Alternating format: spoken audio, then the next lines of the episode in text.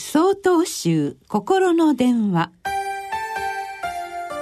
今週は「あじさい」と題して茨城県安全寺染谷天秀さんのお話です。アジサイは日ごとに花の色を変えていきます。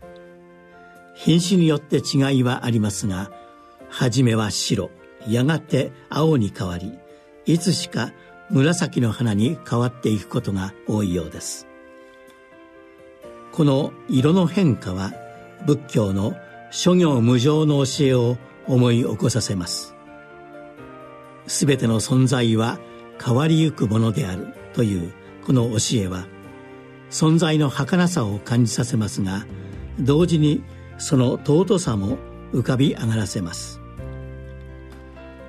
紫陽花の花の色は日ごとに変わるわけですから昨日の花の色と今日の花の色は同じように見えても微妙に変わっています。今日の花の色と明日の花の色もやはりかすかに違っているでしょう。今日のアジサイの花の色は今日だけのかけがえのない花の色なのです。二度と帰ってこない今日の色なのです。私たちもそうではないでしょうか。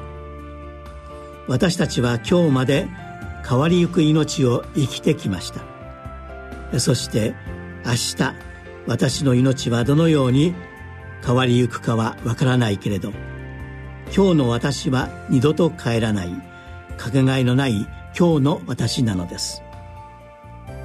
そのことをアジサイの花の色は私たちに教えてくれている気がします。